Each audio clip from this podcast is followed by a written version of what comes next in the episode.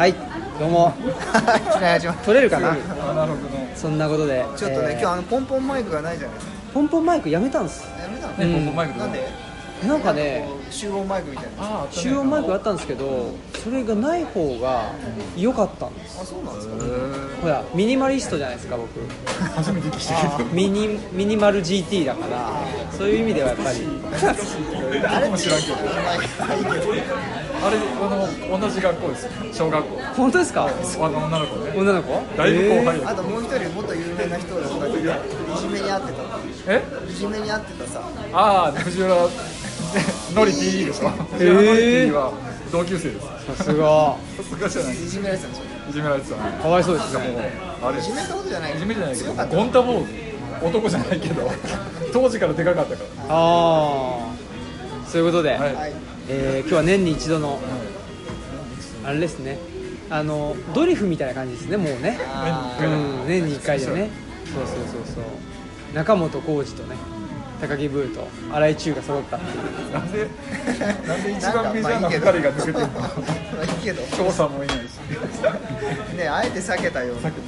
あえて避けて避けての人生っていうあくまでもねオルタナティブだね。そう。ということで、青木です。鈴木です。はい。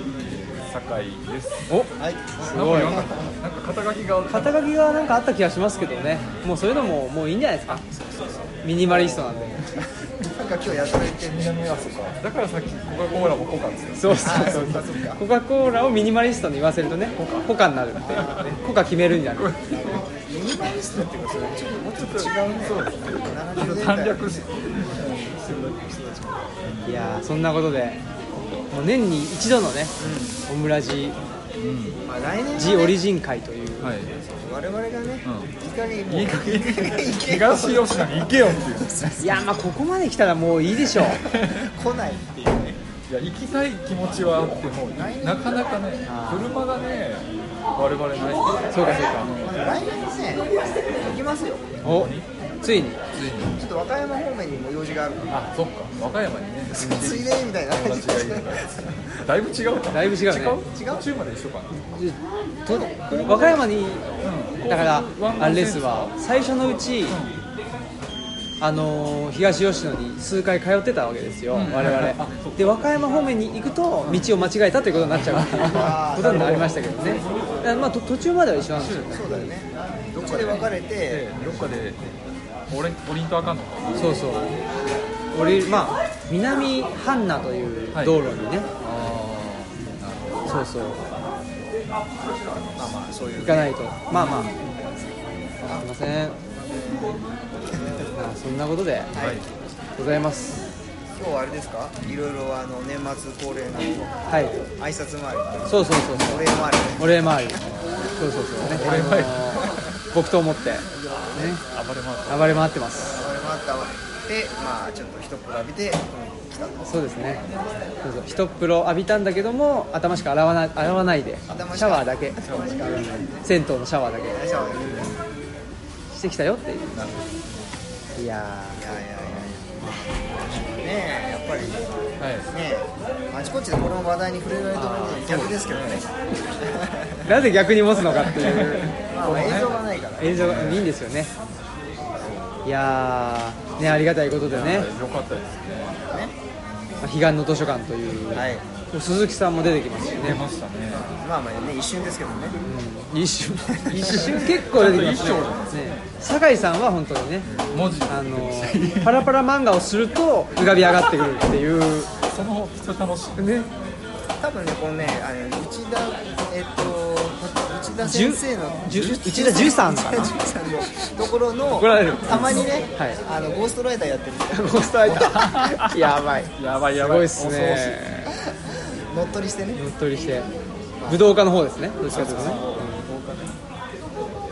いやまあねこれ結構あの私もねあのまあまあその関係道場に私も通ってるものでああそうか。結構行った先でねあれあとか言われて本当ですか、あそれはすごい。言われました。あのえなんかあの鈴木さん名前出てたけどみたいなこと言われたりとかね。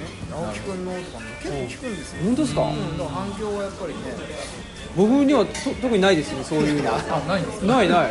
反響がない。あ本当に、うん多分いつもスタジオに入ってるから反響がないんでしょうね。スタジオに入ってるから反響がない。よくよくわからない。反響はあっていいんじゃないか。な音漏れとかがないよあそうそう。音漏れがないから。えー、あでも、まあ、この界隈やっぱねだからそうそうだからそういう意味ではね。そうそう。だから鈴木さんの方がそのね、まあ、外風館周り。外風館には直接行かないにしても出入りしてる出入りしてるからね聞きますよ。あそうですか。全然僕のところには。えでもさなんかこういうの本とかね。はい。あのまあ私たちはね全く出したことないわけじゃないですか、そうするともうもう知れるわけじゃん。うん。世間にさ。はあの存在がね。いうん。でなんていうの？なんかいろいろ来たりするんですか？問い合わせじゃないけどさ相談事とかさ。あんま来ないっす友達に友達だったよねみたいなのとか。あ 宝くじ当たると的なあなるほどね。親戚だったよねみたいな。そうそうそう。青木さんはツイッターやってますよね。やってますよ。なんかそういう。それは来るでしょ来たら書き込みとかないの？ほんま来ないですね。と特に。うんなんですかね特にないです特にない。ないんだ。チーンってチーンですよね。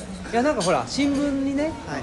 あの鷲田先生見ました見ました。僕そのあれ酒井さんでも政教新聞じゃないですか？違う。いつからかな？あれ？そう政教新聞。ねだったけど赤旗と赤旗にすごい天候産経を買って。やっぱりなめちゃくちゃや。あそこも人のこと言うんだけど。そう人から聞いて、はい。僕はあのコーナー時々読んでたんですよあの折々に折々の言葉はい。そしたらなんかあの奥さんが出てましたよ。あーから見てそしたら次の日青木さん最初そうそう。なんかワッシーも気遣ってくれてね。ありがたいことで。僕ドラえやっぱりもんですね夫婦仲悪くなっちゃいけないだろっつって。あーで二人セットで。セットでね。あーなんか気書いて使うんだね結構そう。気遣わせちゃったかなと思って。なんか間三つ男とかあ。次次の日間三つ男とか次の日間三つ男で挟んでたか。ら三つ男宮子うん。新平三つそう男ってことは三つになるなりますね僕らもね。あ最後三つるやったか。らあ三二六。うん懐かしいな。三つる懐かしい。ー三つを三つをと三つに挟まれて。るみで三つ子と三つ平になるってことですね最終的にはかそれは結構反響うんそう。新聞はでかいんじゃん。でね全国紙だしうん。そうそうそう。あれこのコーナー結構面白いよね。ね。らしいだだけど特にまああのイベントにね折々の言葉を見てはい。来ましたみたいな人はいてくれますけどね。結構行ってますよね東京ツアー。なんか1月2月も行くんあですよそうなんだ。そう行きます行きます。ツアーと称してねいろんなとこに行って散々毒づいてきてなんかさっきもね今現代のあれなんか社会に怒ってる。そういきなり怒ってますよ。いきなり怒ってますよ。宝くじ買っちゃって外れたとかそういうそら怒るね。それは怒るわ。しかも年末ジャンボなのにまだ結果出てないのにもう外れたって怒ってる。まあ外れるやろ。外れそうだね。もう未来を先取りしてるから。どうせ外れんだろうっつって買ってる。で外れたって怒る。みたいな5分前行動ってやるんですよそうだね5分前行動を間違って解釈してるこういうねオムラジってこういうことだったんですけどなんかいついつからかねこういうことだったんですけど最近どうなんですか最近もやっぱり夫婦のが多いです夫婦砲弾多いですけどね、まあ基本文句を言ってるっていうあいつが気に入らねえとかこいつが気に入らねえみたいな。愚痴言ってる愚痴を言ってる。いいですそういうねそういうのがあるぐらいですかねなんかあのなんとか夫妻なんだっけ？何さんがなだろう。なんんとか夫妻会みたいなの結構多いですよなんとか夫妻。ち近くの人たち。あ武田さんかな。あのルッチャっていう機関誌を作ってるその機関誌のデザインとか全部やってくれてるアーティストの武田さんっていう人がいて武田夫妻かもしれない。その人たちもその海外に？そうそう移住者で。あの同時期に引っ越してきて。であの同じ法人で働いてるんで。あそうそうあの生活リズムが一緒なんですよね。だからね。そうそう。そのうち竹ライスラジオになるな。あそれもいいですよね。バンブーライスラジあ竹竹竹に入れてね。オ竹に入れて。蒸してね。そう。あるもんね。なんかあるよねそういう美味しそうなやつね。美味しいご飯のご飯そんなことで暮らしてますけど。その怒りは何？ですかあ怒り？えあんまないですねえないかな。んだよ。ほらもう本もね出たしもう特に何の活動もしていきたくないなっていうこの 燃え尽き症候群っていうんですかね。虚無感。ああもうたどり着いちゃったような感じがそうそう達観しちゃって満足だなっていうもうこの社会このね資本主義的な社会がやっぱり素晴らしいなってね。搾取されるものは搾取された方がいいしでバカとは付き合うなってねあの僕のそ尊敬するその堀江門先生が言ってたんで堀江貴文先生。ジャパニーズロケットマンの人でしょ？そうそうそう。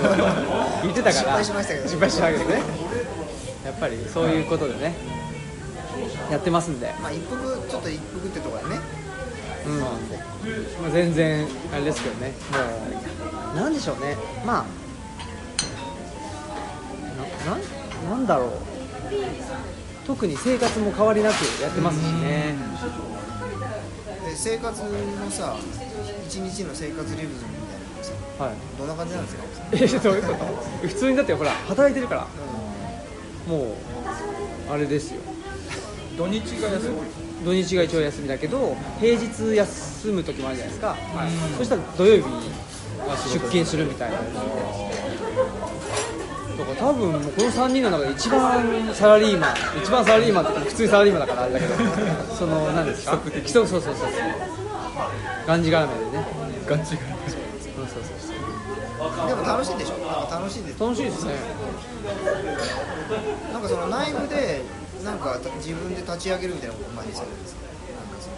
あ事業所？えっ、と B,、えー B 型？あはいはい。をなんかちょっと考えてるみたいな構想がある、うん、それまあ B 型になるかどうかはあれですけど、あのー東吉野村の中にそういう事業をやろうかなと思って。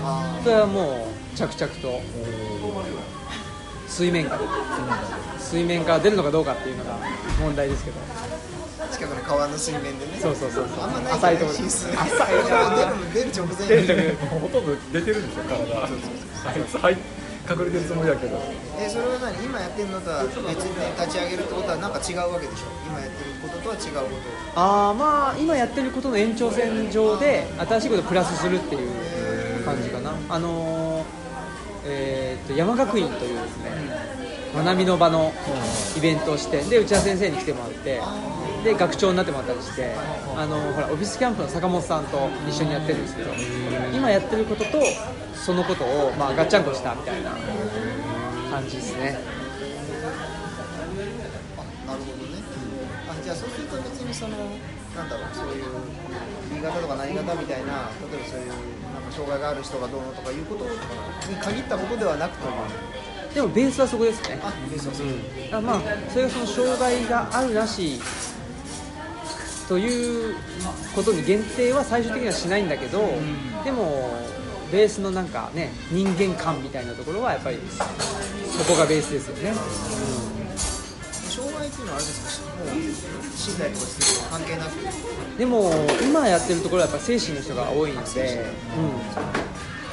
ぱそっち系うん。うん、やっぱりね世の中しんどいなみたいなことって、まあし身体の人もねもちろんしんどい部分もあるけど、なんだろう、まあ、身体の人をカバーするテクノロジーっていうのは、ね、出てきてたりして、まあ、それはそれですごくいいなと思ってるんですけど精神ってねなかなかそこをテクノロジーでカバーってしづらかったりするじゃないですか。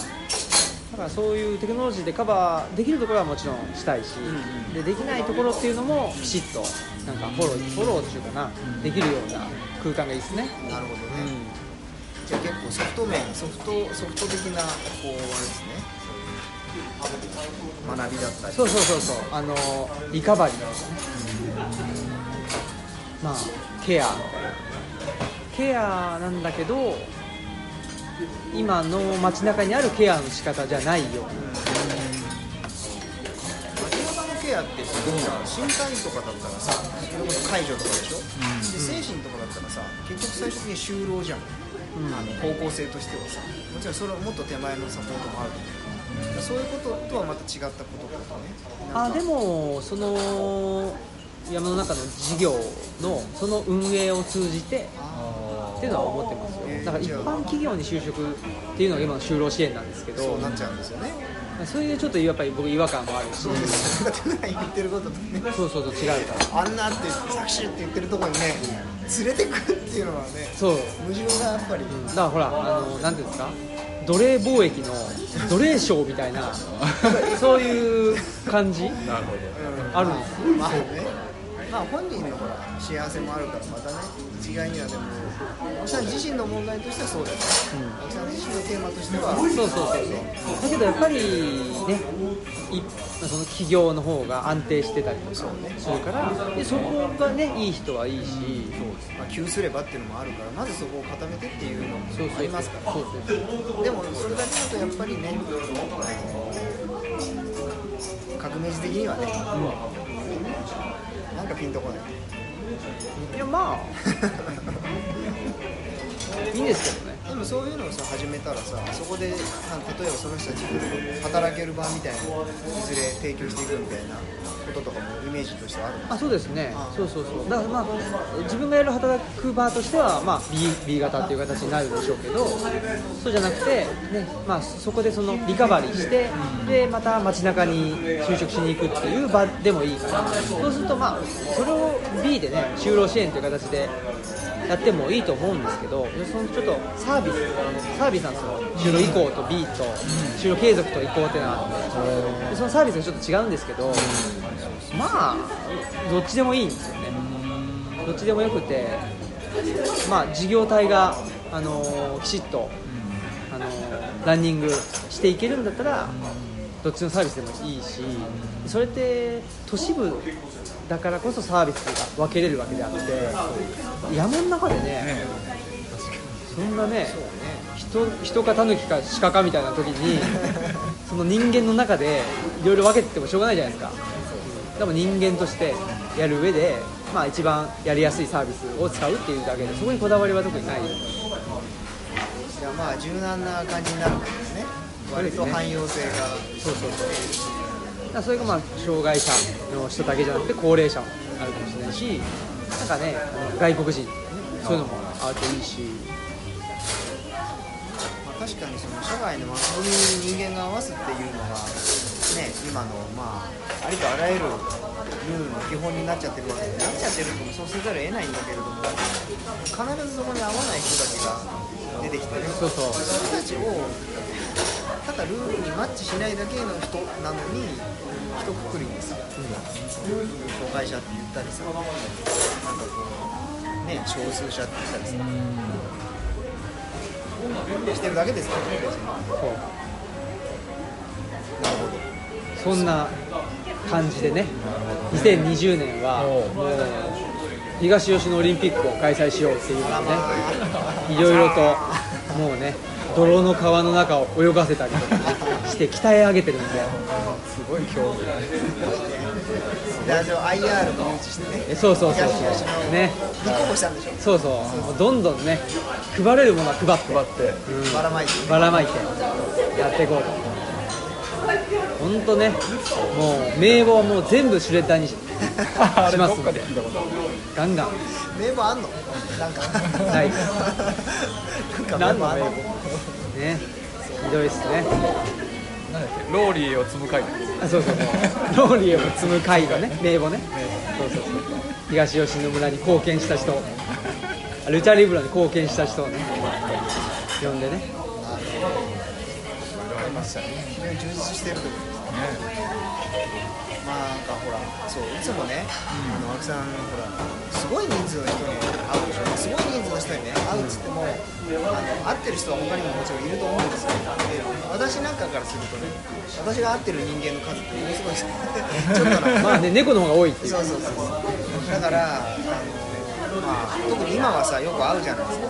まあ会ってるっていうか不特定多数の前でね喋ったりするっていうのは仕事にしてる、ね、人でもあるわけで、うん。まあそれ宿命的にそうなんだろうけど結構ほら俺なんかねあんまり普段人に会わないわけなんですよ、まあ、会いたあんまり会いたがらないから会わないんだけどね。そうでしょ？面倒になってるただそのだからだからなんだけどよ。人に会うときにねなんていうの？ちょっと大げさに言うとさなんかそのわざわざ会ってなんか喋ったりとかするときにさ一応そのアイデンティティみたいなものをさ同じその同じような人種でもねこう人と喋るときに他者と喋るときにその自分のアイデンティティみたいなのを出さないとさなんて言ったらいいんだろうな話す意味がさあんまなくなってくるわけじゃないですかだから何か言われた時にね、うんうん、そうだよねってずっと言ったりとか、相手が気持ちいいことだけを言ったりとか、またはその空気を保つことだけを言ったりしたたら、なんか、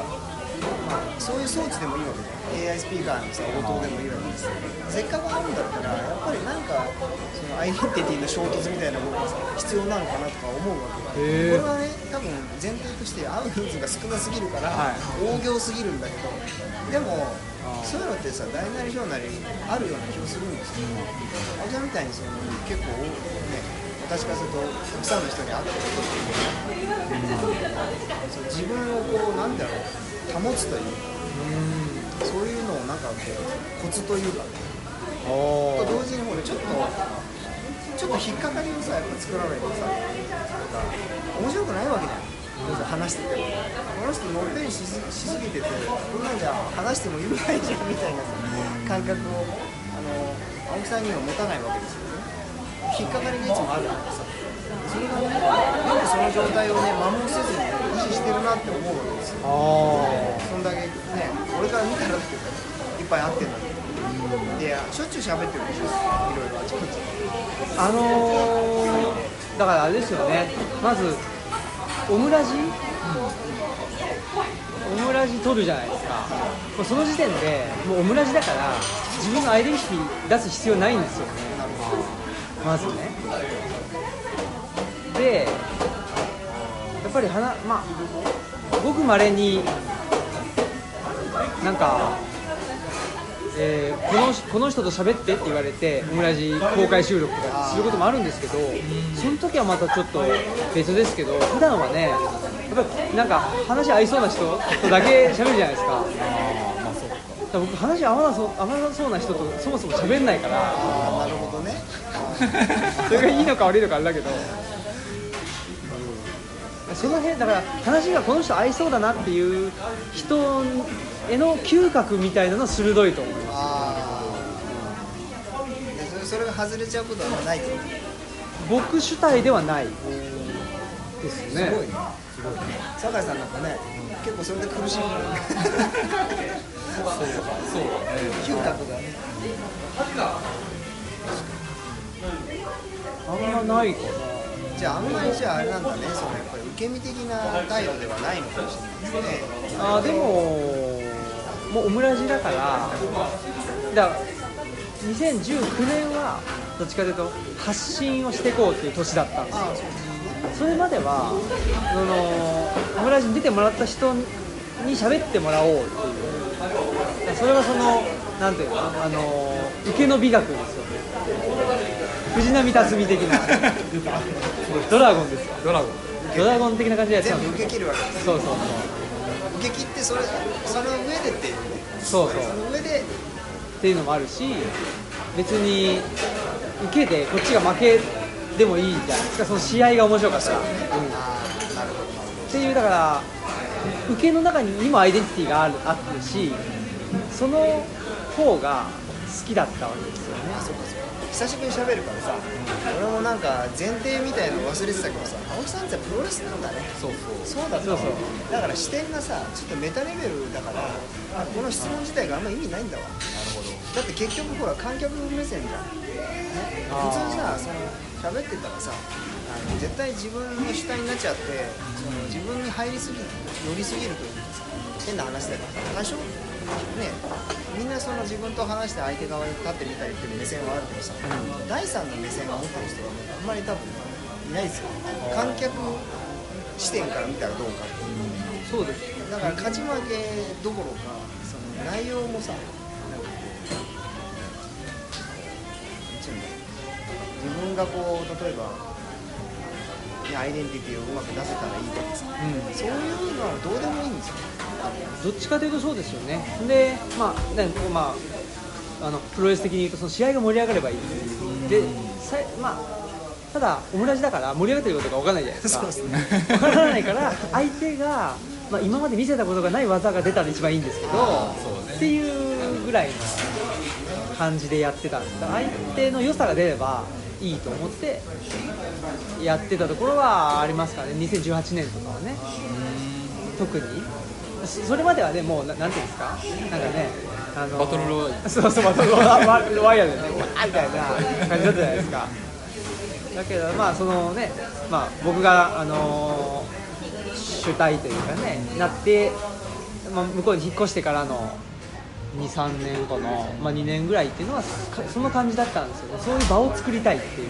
そのリングを作ってでそこでなんていうの相手の相手がまあねいい技出してくれるのをこっちも受けたいっていうあったんですけど興行して2010たんですよね。プロデューサーとしてね興行を打ってた。そうそうそう工業打ってたみたいな。2019年はちょっとやっぱりこっちも技出していかないといけないし自分がねあるいい技出せないとその上に向こうも来てくれないなみたいな。あそういう感じになったんで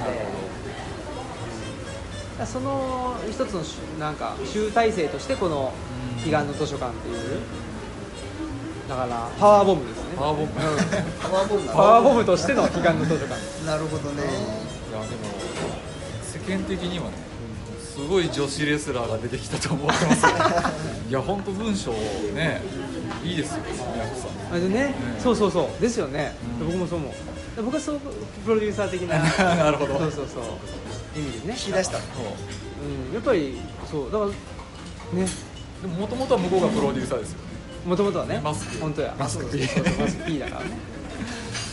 なるほ結局ほらおしゃべりな人たちばっかだったからさどああそっかそっか。喋る隙間がなかった。P になるしかそうそうそうならざるを得んからそうそうねだからやっぱそれはそのあのー強調にしたっていうのは、いいですね、うん、やっぱりそこのポイントだし、あのまあ図書館ね、ルチャリブロを実際に回してルチャリブロのエースはやっぱりうちの奥さんなんで、なるほど。うん、僕工業主なんで。でもオムラジの、まあ、エースはまあ僕かもしれないけど。革命児。そうそうそう。っていうんで、なるほうん、やっぱりねオムラジが本オムラジが実態を成してルチャリブロになり、ルチャリブロの活動を本にしたっていうんで原点はオムラジなんですけど、命からがらっていうねコラボ命からがらね。命からがらに家のギターがふさわしいと思いますって書いてます。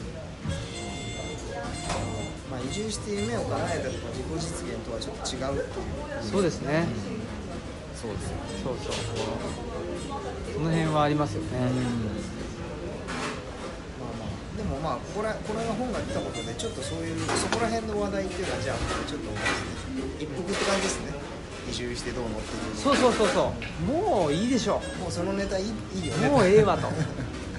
まあでもねやっぱりほらパワパワーボム一つ持ってくるのいいじゃないですか。なるほど、うん。そっかパワーボムはね。そうそう。今まではね、あの脇固めとか アキレス腱固めとかね。そう渋い技多かったから、そうね。うん、で一発ね。パワーボムあるといいかな分からん組組長とかそうそうそう。藤原組長みたいなね。そうそう。合格とかねそうそう。黄色。黄色。渋いやつね。そういうのがね。機動さんやつ。そうそうそう。キドクラッチ。キドクラッチ。何やねんクラッチそうですよ。そういう感じだから。ね。まあよかったかな、うん。ね。まあ、ルッチャとかね作ってましたけど、ん。やっぱりねちょっと、まあ、ドロップキックみたいなもんですよあれは。そのルッチャはフリーペーパーみたいなか？いやいや、あのーええ。売ってます。あそうなんですか、機関紙っていう形で、まあ、あれはルチャリブロの現在を、あの届けるという感じで自分たちで作ってるんですけど、まあ、こういうね出版社の方からね、出してもらえるっていうのはまたちょっと違った発信になるしでも面白いですね、結構大変でした？これ本作るの。出版社の人がね大変だと思いますよ、そう。うん、オムラジだってね文字起こしし文字起こしして。そっかそっか。うんすごいですねどどうやってこっちで抽出したってことこれとこの回をあえっと全部曲がれる全部ある全部丸投げはないんですけどまあいくつか。出してくれてでまあそこにちょっと、ね、移住でリカバリーっていうね、まあ、元気になったっていうのを散々言ってるんですけどこの中で。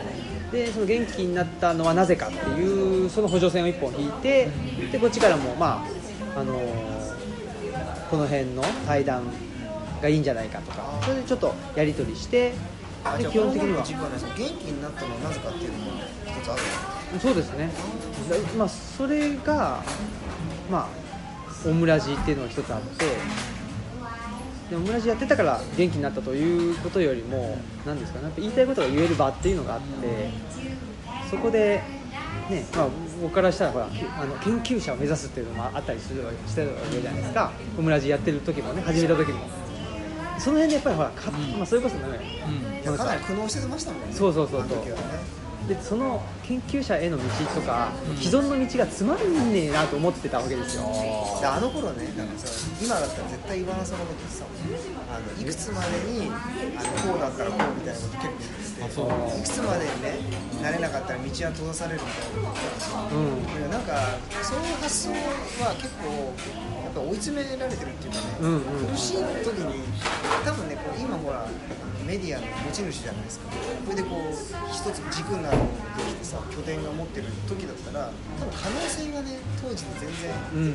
そうこうこうだったらできないとか多分思いもしないと思あうできるっていうふうに言うと思うんですよね。あの時やっぱね追い込まれてたんですね、うん。そうか。結構。だしやっぱり人から与えられた選択肢の中でそうね。生きねばならないというのが非常にふ、ね、うん。あの不自由だったなんかフリーハンドをさだから取れてなかったってことね。いやもちろん。今は完全にさ自分がもうね総ダッシュとしてねやってる。けどねあの時は結構。ねまあ、乗乗ってるの乗ってるのは亀ですけどね。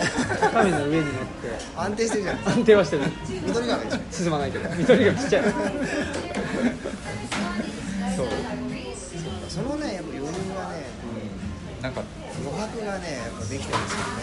そうそう。その当時は結構ぱいいっぱいっていうかね。結構きつそうですね。うん。だからそれをね、まあ、だからオムラジっていう、まあ、ある種バーチャルなねバーというかねラジオは。で、まあ、収収録やろうとしてね。何でも撮ってましたからね。何でもやってたから回転寿司とか行きながらね撮ってましたからね。でも週1でっていうのを絶対落とさないっていうのもねどうさない、ねもっと配信したいんですよ本当は。ネタはあるってねだってね今、うん。あれですよ。年そのこの2019年中に全部出そうっつって、うん。それ逆算して計算したら、25日から毎日配信してるんですよ。やろうと思えばできる。そうそう何ですか？あのワードプレスで。あワードプレスあれ。あはい。えやってるんですか？毎日。毎日やってますよこれ、うん、これ31日に配信。あだから明日配信。明日配信。あそれで明日配信。何使い切れるってこそうそう。すごいね。やっとね。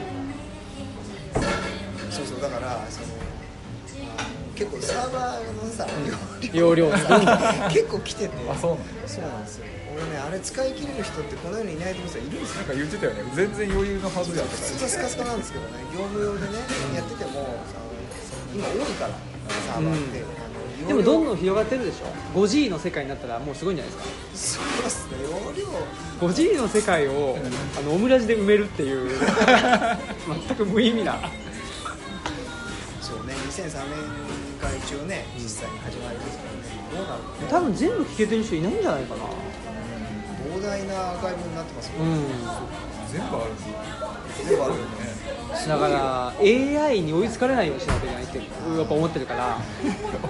思ってる。でも今ほらあの音声からの文字起こし技術がさ飛躍的にね。そう。それ僕ねこのこの前やってみたの。あの Amazon なんちゃら。うんありますね、うん。全然ダメでした。全然ダメ。とりあえずね今はね。今。だけどねその進歩たるやじゃないですか。まあ、その辺はもう AI のさ進歩同期してるから AI がこうあの 5G になってくるとまたいろんなその計算事とかがより速くなるのでまた一段 AI がだからコンピューターもどんどんどんどん速くなってさできるかどうかわかんないけどあの量子コンピューターなんてね聞いたことあるかもしれないですけど原理が全然違うね。普通のコンピューターって1と0で、ね、機械語っていうのは010してやるけど、そうそういうやり方じゃない計算方法でやるのが量子コンピューターだからまだできるかどうかわかんないっていう去年今年でもね前半ぐらいができるかどうかわかんない怪しいもんだって言われてたんだけど、ほぼできそうだみたいなへえ報告上がってきて今その、ね、技術争奪戦みたいになっててそれでその超高速通信が始まるとですね結構音声の文字起こしがですね精度がどんどん上がってくるからですよすごいですね。そうするといろいろ言っちゃいけないこともね言ってるので。本当だ。それがね大変だ検閲に本当ですね。今後のね。日本国がねオムラジを。ああそうか、ね、出演者みんなね。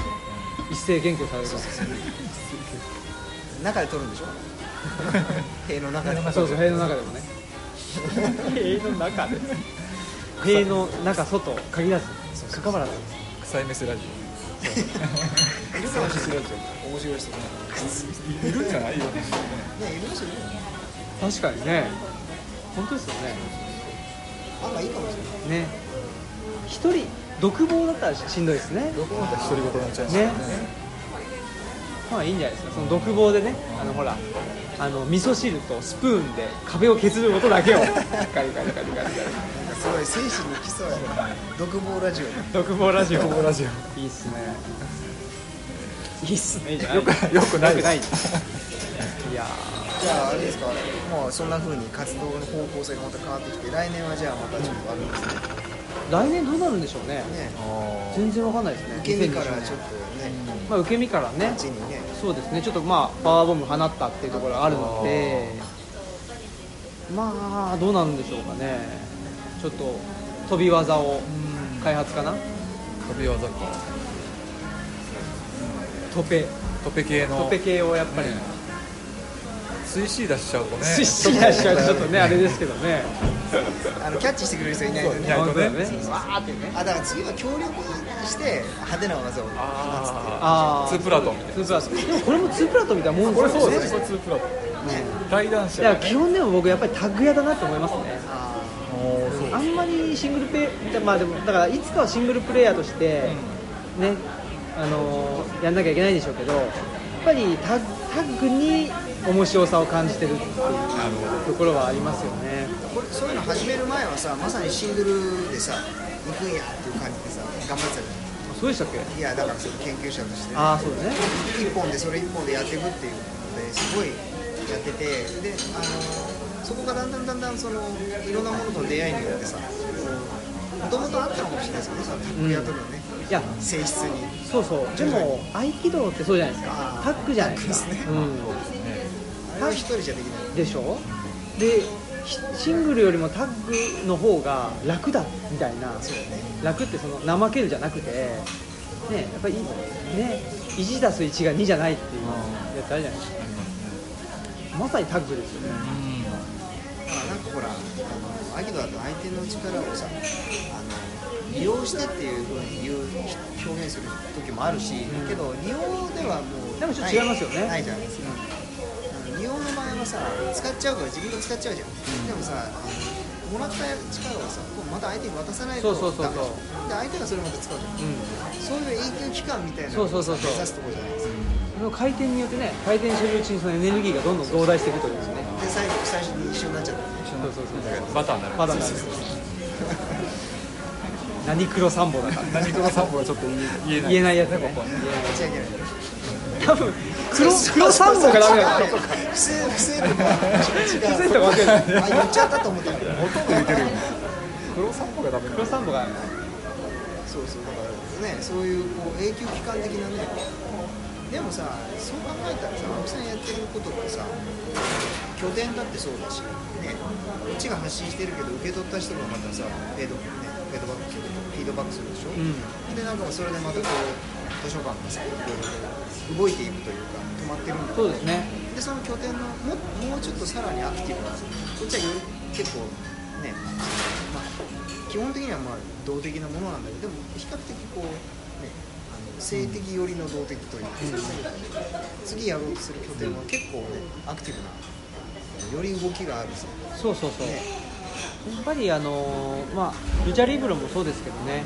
あの自分たちが動かしてるとは思ってないっていうのがあって、まあ、場を開いてもう設定したらもうあと人が来てくれて、ね、そこの流れを止めなければ流れっていうかな、ねまあ、合気道的にね言うとそこの回転を止めなければもう自動的にやってくれるしで特に今川が流れてて、斜面にねもうあの草木がたくさんあるので、もうそのエネルギーそれも含めた上で場を運営していくといいんじゃないか。ないいですね。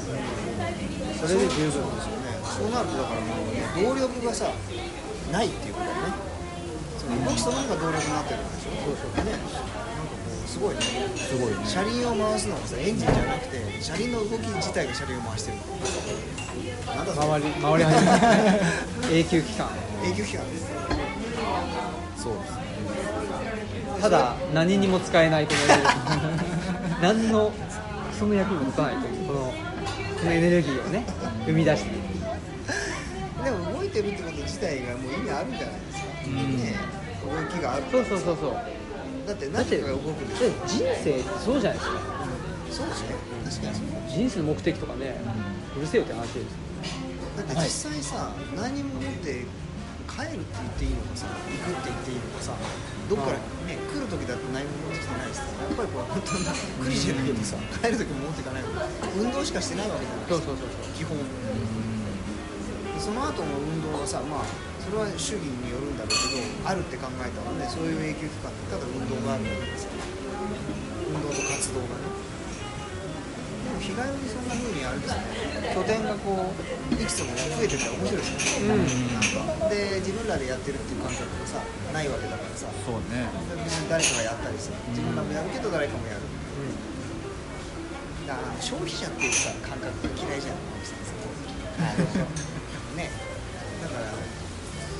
そうその時はそういう役割はあるけども消費者であると同時にさ提供する、ね、作る側でも提供側でもあるしっていう、なんかね、まあ、その消費者も生産者も両方がなんか欠けてもダメじゃないですか。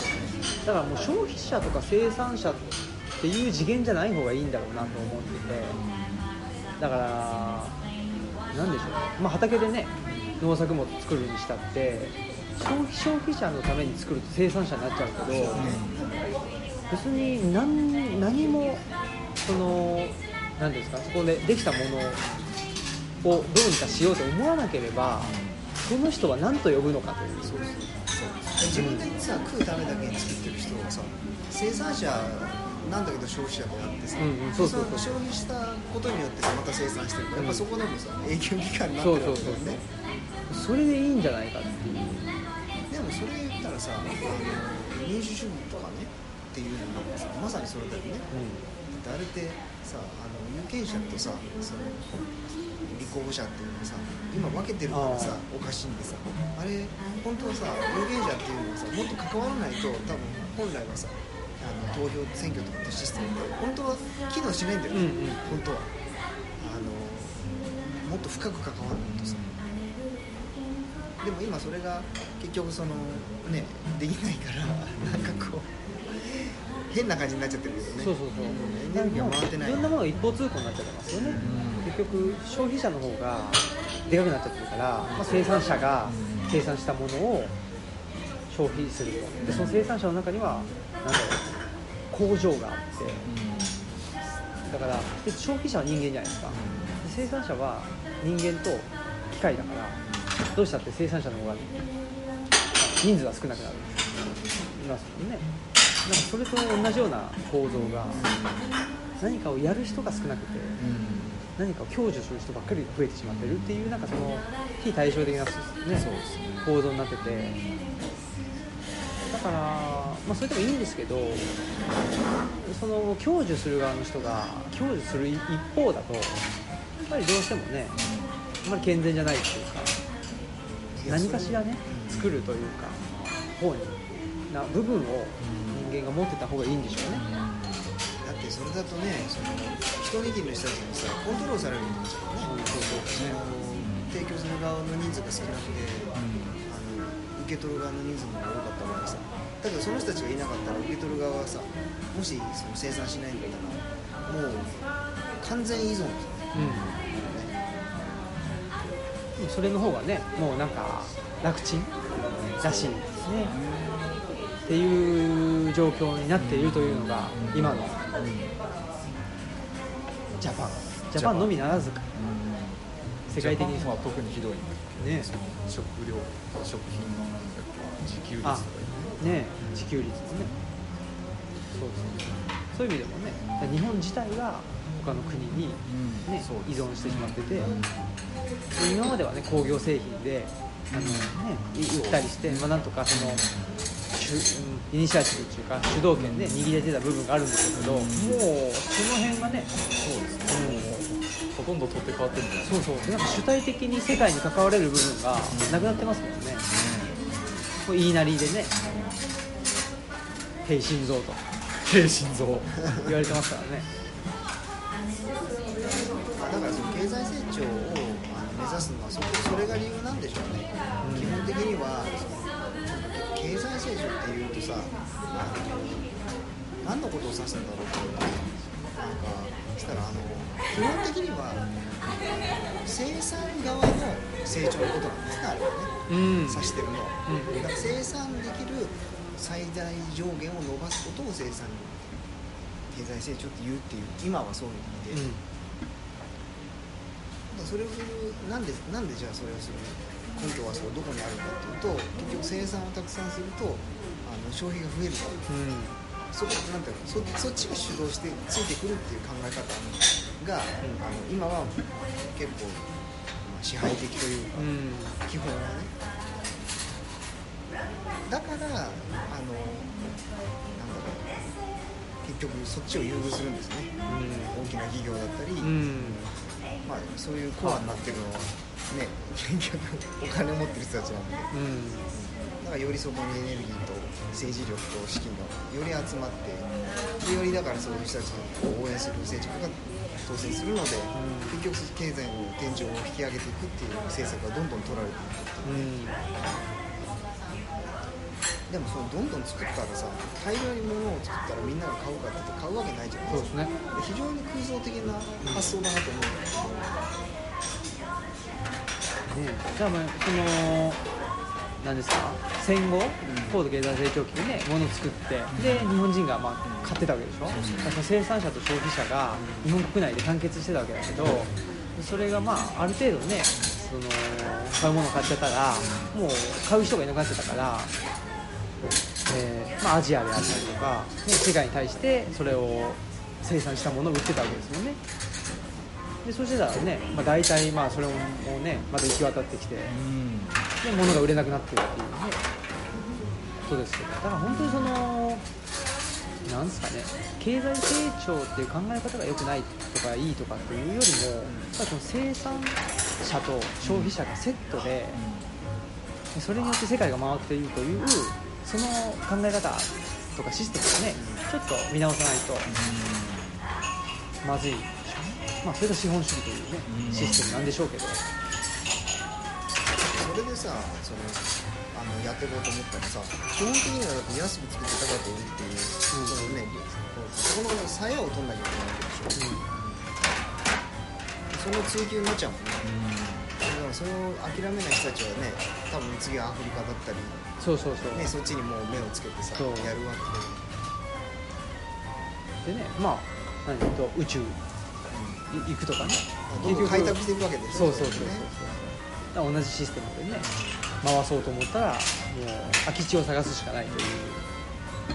まあそれであのちゃんとしたコミュニティとか成熟したさ人たち空間っていうのもまあできてくるわけででそこをどうしていくかっていう時にやっぱりねやっぱ彼岸の図書館がねお？出てくるわけですよ。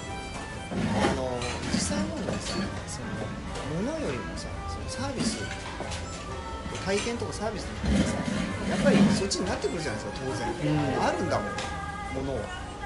そうそうそうだから体験はさ無限にできるしささっきの永久期間じゃないけど経験値を積むっていうね、うん。ざっくり言うとさてくる意味ってさ経験することくらいしかなくて、最後だって何も持たないで死ぬわけだからそうするといくら財を成してもさと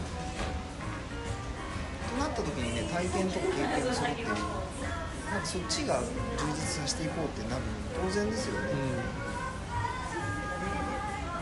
そしたら今までさやったことをもう一回やろうとは普通あんま思わないからさ、やっぱりあ体験したことないあのところに行ってみたいなと思うし、まあ、だからロケットね。あそうそう。だからか。ロケットマンでね。そこに落ち着くわけね。いやだからやっぱりでしょ。うだってね大概宇宙行こうとするでしょ。そうですね。変な人って。変な人。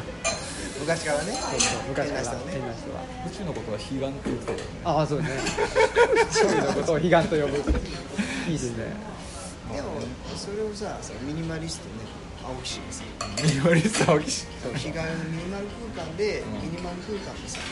なんかこう実現するっていうのがさすごいなんかあれだよね、大きいよね逆に、スケールが。はあ。の外に拡大するさある種物的なさ拡大じゃなくて内側に掘っていくとさ、無限に掘れちゃうわけそっちだって、うんうん。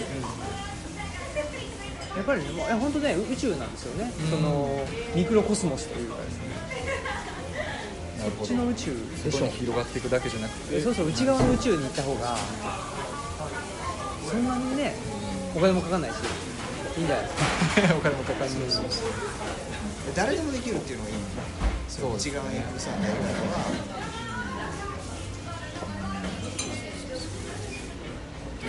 全然関係ないですけど、まあ、お二人は、はい。まあ、自分もやけどその仕事してる以外の時間まあ余暇というか、はい。暇な時間ってはい。何してます、お二人っていうのはうちの二人？あまあまあ、まあ、鈴木さん。とそうです、ああ。余暇？うん、余暇というかねなんかここ1年っていうかずっとなんか時間に追われてるからえ。え青木さんじゃないですかね酒井さん、うん。忙しい。ねそうなの忙しいっていうかまあ時間の使い方下手っていうのもあるんだけどなんかこう数年前やったらもうちょっと音楽聴いたり映画見たり本読んだりしてたのにその力もないというかうんなんか、まあ、寝るか、まあ、ラジオ聴くかそんなんなんよ。でなんかみんな何してどうやってんのかなと思って。その、うん、やってること自体はそんなに変わってないのでそこが減ってるのは睡眠を増やしてるんかなんかわかんないけど。あでもあんまりそれがそのうん。健康、健康的っていうかその、なんですか、あの健康診断的な意味でのじゃなくてじゃなくて。ちょっと精神的にとか、その生活的に健康的じゃないなというふうな感じにするってことですか？それとも、うんまあ別にねね。満足してんだったらいいんじゃないですか、いやねもうなんかもうちょっとねなんだろうな、うん。そういう時間って取るようにし意識して取るようにしてるのかかぼーっとぼーっとしてるというかその時間みたいなのがあるんかとか。ああんまぼーっとしてる時間っていうのはそもそもあんまりなくて、ないですね。じゃあ何かしてる？うん、結構そう言われますね、でまあ本読んでるとか、なんか時間があるんだったら本読みたい人なのででもやっぱりそれでも疲れちゃうたりするので、うんなんか眠くなくても目をつぶった方がいいとかって言われて、まあ言いますね。そう。ええ。で目つぶってるうちに寝ちゃってあで体力回復みたいな感じはあるので、なんかその空白があるとその意味で埋めたかったんですよ。だ多分読書ってそういうことだと思うんですよ。なんか何もないっていうこのねし白いとこがあったらもう色塗りたいみたいな自分の色塗りたいみたいな感じだったけどそういう意味ではまあ、ね、うん多分年齢もあって体力がしんどくなってくるっていう方がその読書とかそういううんぬんじゃないからまずは体力だなっていうのではいはい。で目つぶるようにしたっていうのはあるかも。しれないだからでもぼーっとなんかねするっていうのはやっぱり今も苦手かもしれないですけど、でもまあ情報その外からの情報自体はねやっぱり村に越すとだいぶ、はい。あの減るし、ね、いいんですけど、ん。でもやっぱり相変わらずツイッターばっかり見てるとかっつってね言われますけどね。あよく見てるんですか？そう。ツイッターばっかり見てる。へじゃあ今のまとめるとヨカは寝てるかツイッター見てるか。まああと本読んで本読んでるいいじゃないですかそんな感じだけどもっと本読みたいとは思ってます。今日は休みだなんかしようとかいう感覚がないってことだよねだから。ない。だってだって休みないじゃん。そういうそういうのねはやめましたわ。あのー平日と休みっていう感覚をやめたんですなるほど。だから僕平日もサボってますよめっちゃ。そうし仕事で、平日と休日にしちゃうと平日働かなきゃいけない。休日休めるけどそういう人見るとねすっごい疲れる。なんか仕事だからって言って何でもするやつみたいなさ。そうそう。そんな仕事ってもそんなさどれじゃないんだからさ。もうちょっと適当にやったらってこんなこと言ったら別にやばいけど。思うのそうそうそう。だからそれは思うすごいそのためにはまあそのためにはってことないですけど休日もまあ仕事はするけど仕事中も休む適当にやる。その辺はありますか？ねさっきのほら鈴木さんのねなんかアイデンティティの話じゃないけどなんかもういろんなものをごちゃ混ぜにしてますわ。そのねだ受け身とあの話す方っていうのも一方的じゃないじゃないですか。それって常に入れ替わるしそれでいいじゃんっていう感じになってきてますかね意識的だったところからさどんどん無意識的な人にさ、ね、自分で、ね、結構無意識的に生きてたわけじゃんか。どっちかというとそうだったんでしょうね。ね余白空白埋めるなんてさ作業ってその空白があるって認識してないと無理でしょ。確かにね。だからそれだけわ把握してたわけよ。自分のさ空白がどこにある。そうね。それをもう意識的に潰していくって結構ですよ。結構大変だったんじゃないですかそれ疲れやすかったって。いやそうそうそう、ね。元気になりますよそれ空白いっぱいうん、う。ん、そう。ですね結構疲れるのかもしれないね意識的に生きるとなんかそう。頭でさいっぱい考えちゃう。それ酒井さんはそう。いう。ことではないの多分だから自分の場合もその仕事とその休暇の境目がなないからかそ逆にだからその余白みたいな部分をどっかに持っとかないといけないとっていう意識をしてるのかもしれない。常にその場しのぎであ時間あるからちょっと休むかとか、まあ、疲れたから休むかみたいなのをずっとやずーっとやってるから。なんか例えばそれこそ普通の社会人の人やったら土日が休みで、うんそこに何かを。誰かが区切ってくれてるから。そうそうそうそう。だから確かに今言ってたみたいに自分の場合そうじゃないから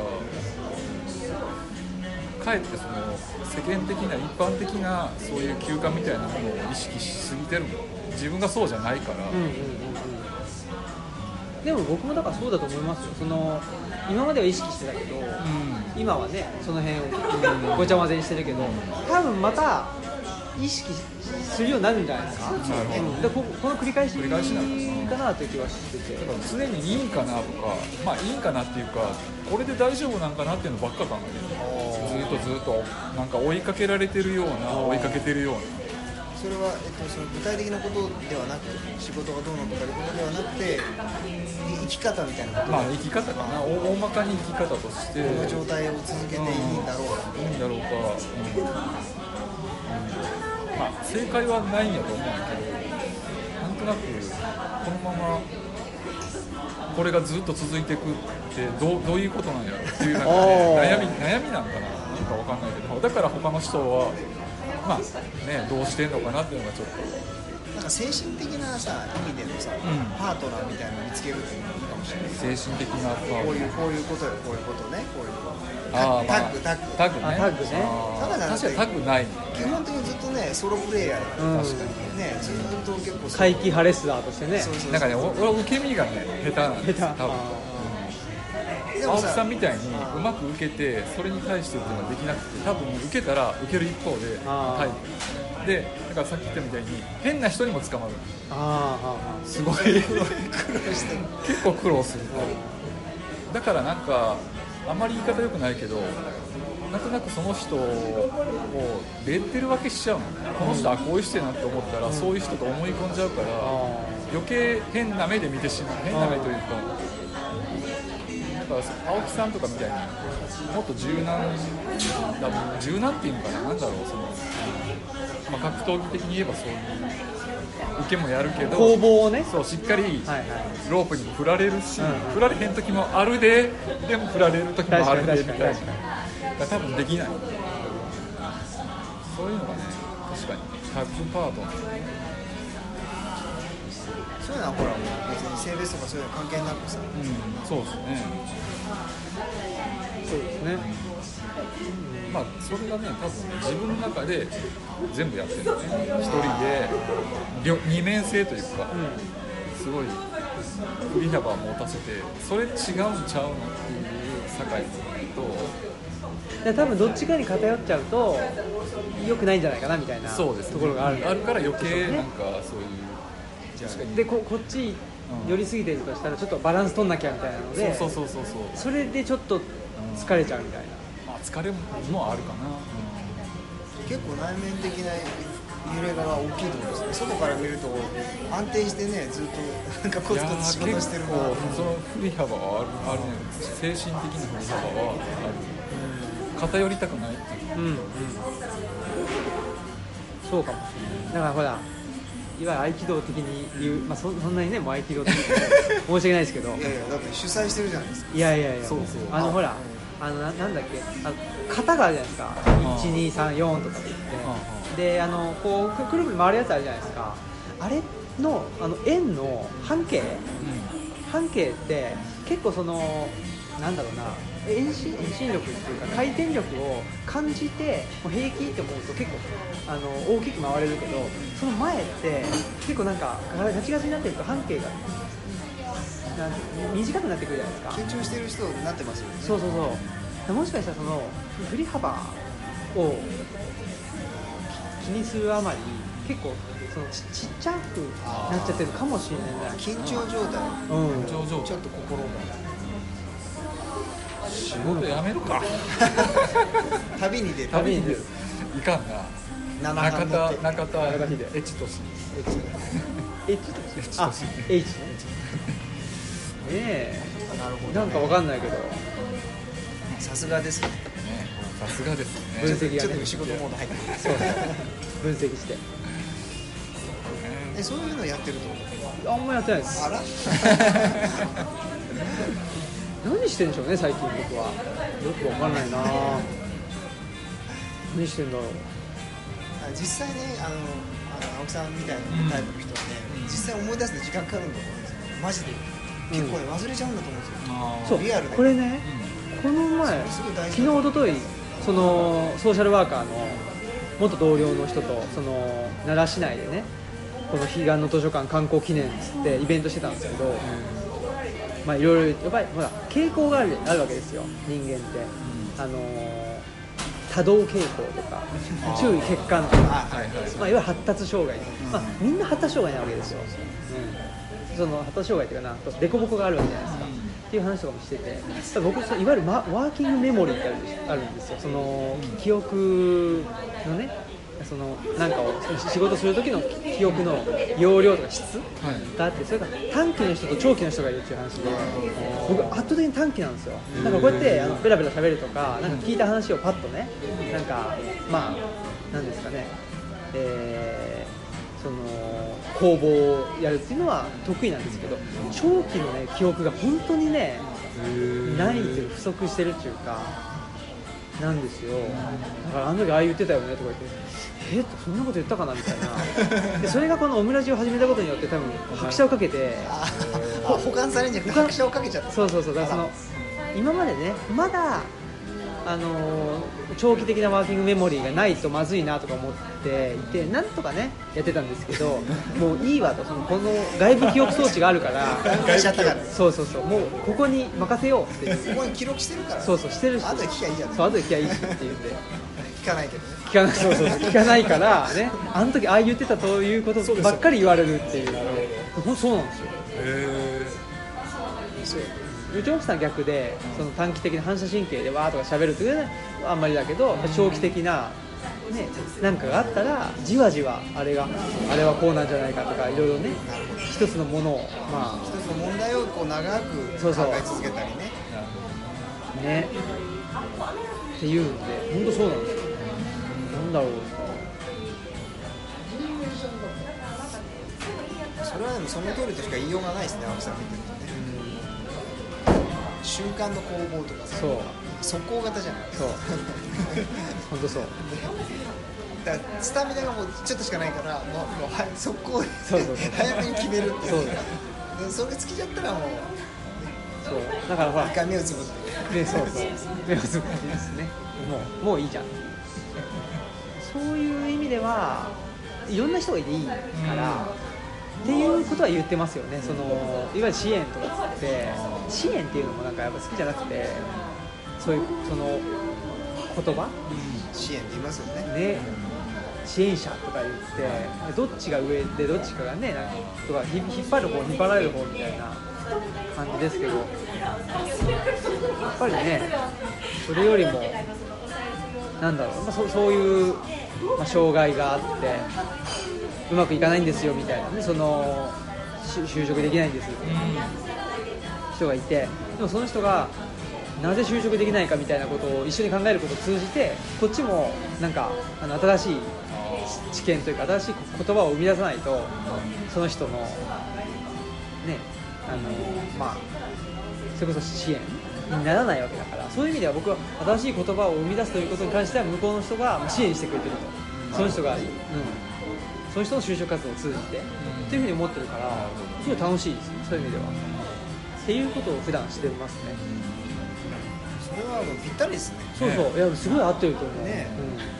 うその場その場のさ環境でどうねどうこう動けるかっていうことが問われるわけでしょ。う相手は何かを欲しがってくるわけじゃん。その言葉なりなんなりさ。態度でもいいかもしれない。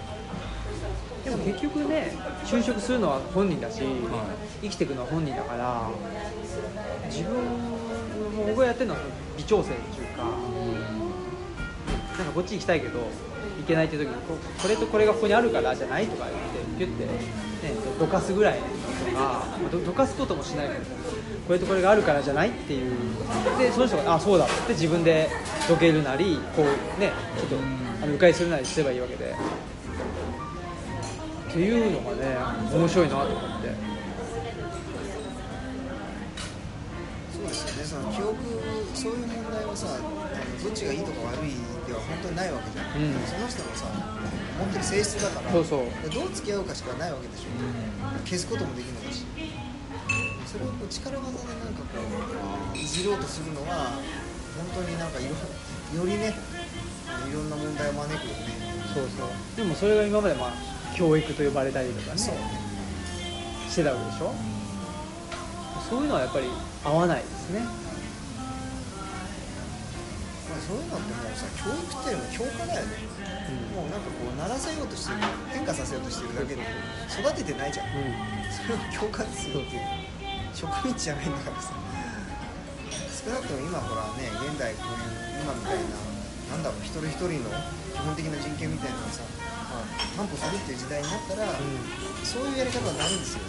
基本認めなきゃいけないんだったらもうその教えるんじゃなくてさそのそれとの付き合い方をこう一緒にまあなんとか切り出していくというかさ、うん。うん。本当にね。じゃあ酒井さんの二面性とのね付き合い方ですね。そやそうですね。でもやっぱりグレート無駄的な感じでいいかもしれない、あもう振り切っちゃって逆に。うん。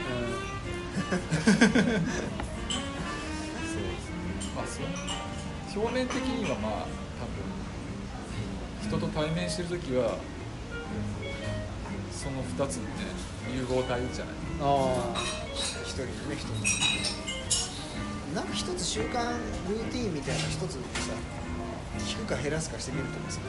そうだね。そしてなんか具体的な変化があるかもしれない俺今年はそうルーティーンといえばねちょっとね体を鍛えるっていうことーええあのフィジカル的に鍛えるっていうことをうん。ちょっとずつ取り入れていく。すごい。そうそうそれ合気道的にはあんまりそっち行かないじゃないですか。そういかない。かない。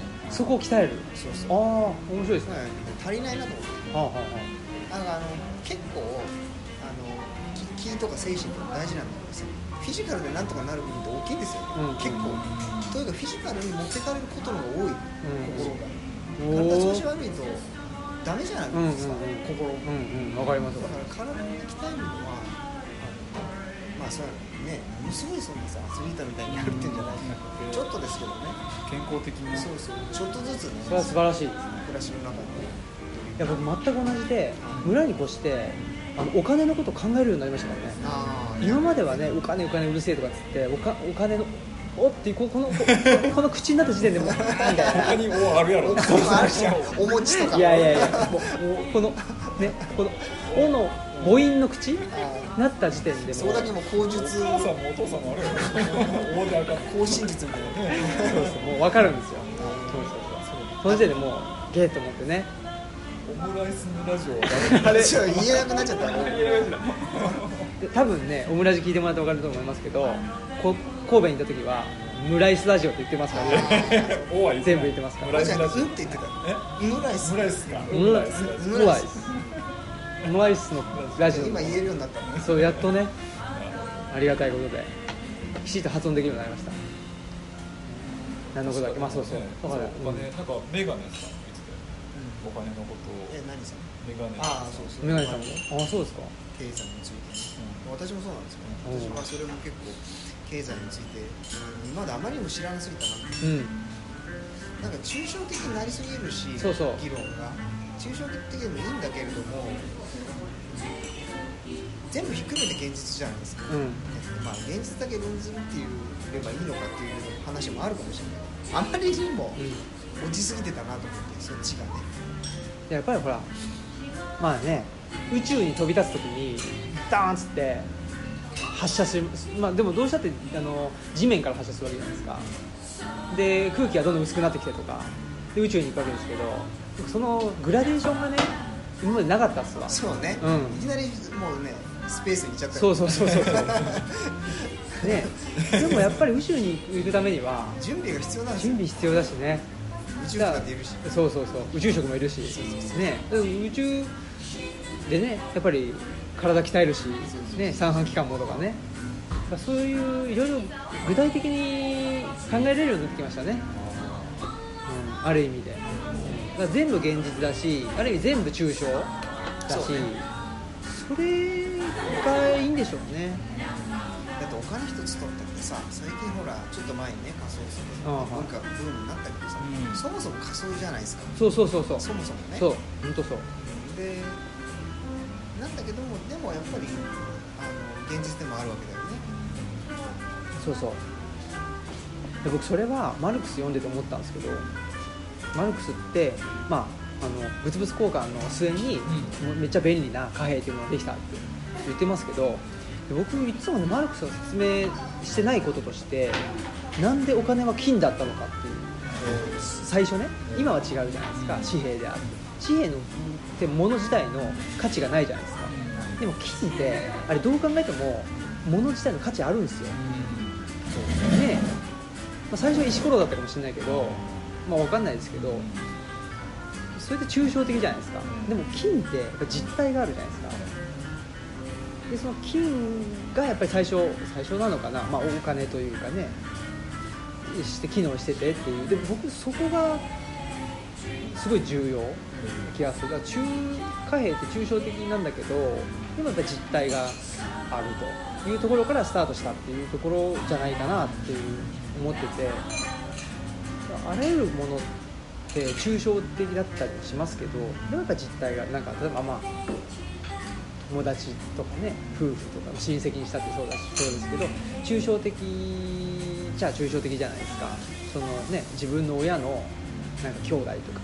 で誰しも、まあ、そういうのいるわけだけどでもその人との関係ってものすごく具体的っていうかあの変えれないものじゃないですか。やっぱその2つの面を絶対見ないと抽象的な面と具体的な面ってそれがセットになってるというふうになんかいろんなものを見ていかないとなんか見過ごしちゃうなっていうのは思いますよね。というふうに見た結果だから1000円であっても、うん。町の1000円と村の1000円がだいぶ違うわけですよね、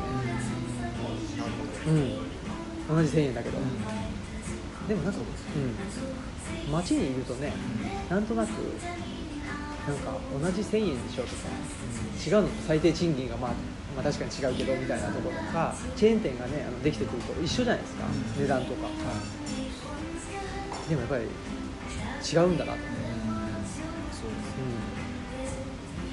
まあ、お金がほら持ってる機能ってさ物の価値をね測る機能とかさ、まあその公開に使うとかさいろいろあるんだけどさその何かに置き換えてこそのじゃあお金なわけだからさ、だからそのシーンが変わったらそれはお金の価値変わるよ、うんだけどさそのなんかあの俺はそのマークスは読んだことないからわかんないけどそのこう物々交換がさ直線的にこう変化していったっていうさ説明をまあするんでしょ。う、うん。でもあれさ実はさ間にさあの今信用ねなんか評価経済とか信用経済ってさ、うん。間に入ってんだってね、うん。直線的じゃないんだって、うん。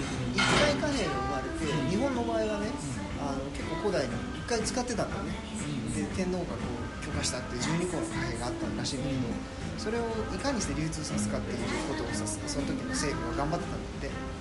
なんでかっていうとさその貨幣を流通させるとさそれを1円1円っていうものをさこれ出して1円を税金で払った場合はさプラマイゼロだけどさ違うサービスとかでそれを使われるようになるとさ出した人ってさ儲かるわけよね、それによって。だって1円以上のことに使われる出すわけだからさっていうふうにしてさ評価発行す貨幣を発行するとさ利益が手に入るからそれを普及させたかったんだって社会に。うん。でもね一回失敗してて一回生まれた貨幣ってなくなっててその後あの手形みたいになってるんだってさ一回、でその時ってさ手形って食えないじゃん、だけど手形自体売買したりっていうのがあってそれは何に担保されてるか信用らしいうん。そう。で一回そのそのほら非本位性とかあるじゃないですか、打感とかだけど実は一回紙に日本ではなっててその後もう一回貨幣が出てきてるらしいそこから本格的になったらしいそのでもそれはやっぱり日本まあわかんないけど日本だからって気しますね、うん、やっぱ大陸だったら絶対物自体の価値の方が大事じゃないです。か人間関係とか信用とかわかんないわけだからどんどん人が動いていくし。でも日本ってね狭い雇用体で動きが少ないから信用っていうのが大事だったかもしれなんか面白くてささっきのさうん。金属鉄製の価値っていうかさその時代にねなんかあのあの大陸からのお金がすごい入ってきてるんで,、でそれってあの船の船底にね重りとして使ったりしたらしいんだけどさそれを使って大仏とか作ってるのね。奈良の大仏かなんかのさ、うん。原料調べると当時の中国で作られてたお金と銅線。一緒そうそうとかって書いてて面白いなってさ。ね、でももうその人間関係をいいきなり信用っていうよりも、やっぱりなんかその神様とかね、あうん、そこに一旦預けて、うん、っていうふうにねやっぱりその位置とかそうそうじゃないですか、なん。か無縁の空間、その人間の空間じゃなくてちょっと一段高い、まあ、宗宗教的なというかそういう空間っていうのを作ってそこに一旦預けた上ででまた出てくるっていうことだったら、まあ、そういう意味でひ人に対する信用っていうよりも何ですかねそのもう一個違う世界に対する信用っていうのがそういうことでね最初はあのやれてたんじゃないか。だからその、えー不本線とかねなんか日本の古代のお金に使ってますけどそれって別にお金をあの物を売買するためのものというよりはやっぱ宗教的なね儀礼っていうものに使われたっていう言われてますね。えらい喋ってますね。ああすごい長い時間になっちゃった。いやーまあ年一だから。そうね。ね。だから来年はね、はい。行かなきゃいけない。もうぜひ。そうですね。来年ねそうです彼岸にね渡らない。んだ伊賀の図書館に行かなきゃいけない。だってオープンしてから行ったことないもんね。そうなの オープン前。オープン前に行ったけど。前。そっか。契約した日だよ。なんか大家さんが来たああそうそうそう。その時たまたま行って、ね、そうでしたね。大家さんもいてその前になんか見に来てる人そうだ。がいて。いたいた。そうだね。いましたね。その人と、ね、争奪戦になって。さ本当だああそうかで青木拓が勝ったってもみくちゃになってねそうそうそうそうパワーボムでね。パワーボム勝ちました。ねパワーボム固め。パワーボムから返されてあ返された。既読クラッチで。えそんなんで決まんの今の。記録ラッチ。決まんのでタップした。んです最近。の向こうの人は大概よ。記録ラッチ既読クラッチそういうことで。はい。もうちょっとね。ねちょっとだからでもあれ半年1回ぐらいね。そうですね。ぜひオムラジはいジオリジンとして、まあ、僕らも僕らも、まあ、僕もこっちに来る機会はい。があるやもないやも。そんなに来てないですけどね、あうん、神戸ってやっぱ遠いですね。そうですね。うん。まあまあ。電車？電車です。電車か最近電車で行けるところは電車で行こうと。あ大変なんで。ー疲れますか？疲れます。そんなことで。はい。はい。はいじゃあ2019年最後のはい。配信ということでちゃんと撮れたんですかね？どね。どうなんだろう？どうなんだろう？ちょっとねわかんないですね。ざわざわしてまあまあでもいいっすね。覚えてるから大丈夫でしょそうですね。うちょっとね話題がいろいろ飛びましたけど。はい。うん。いつも通りですね。はい。ぜひ次はまた回転寿司 回転寿司。食べながら、はい。回転寿司のあのレーンにこの録音機置いちゃうっていう。今俺もちょっと思った。ね。であのねみんな。YouTuber みたいなこと言ってる。置いてみた置いてみた。YouTube いいんじゃないの？そのね話さっき打ち合わせでしてたんですけど。へいやまあおやっぱり僕はラジオがいいですね。うん、やっぱその視覚的なね、うん。やつと刺激が強いから。ああんまり好きじゃない。ー刺激がついたって別に自分が見るわけじゃない。か ら撮って流すだけそうですけどちょっと考えます。YouTuber としてね。青木社長として。社長なんかいろいろ言ってるからなんとか社長とか。なんとか社長いますね。まあねということで、えーまた来年もね、オリンピックの成功を祈ってはい。ほんまかいな。オリンピックもうあいつプラチナチケット取ったんでしょ？あそうそうそうそう北海道の？北海道の。スキージャンプ？そうそう。船木。北海道ですらないから長野。長野ですね、はい、ということではい。じゃあ以上です。はい。はい。はい、えー、オムラジオ革命児青木と。はい。えー冬もパンイチ鈴木と。お思い出した？さつまいも大好きマザームーン酒井。お店の名前ね。はい。さよなら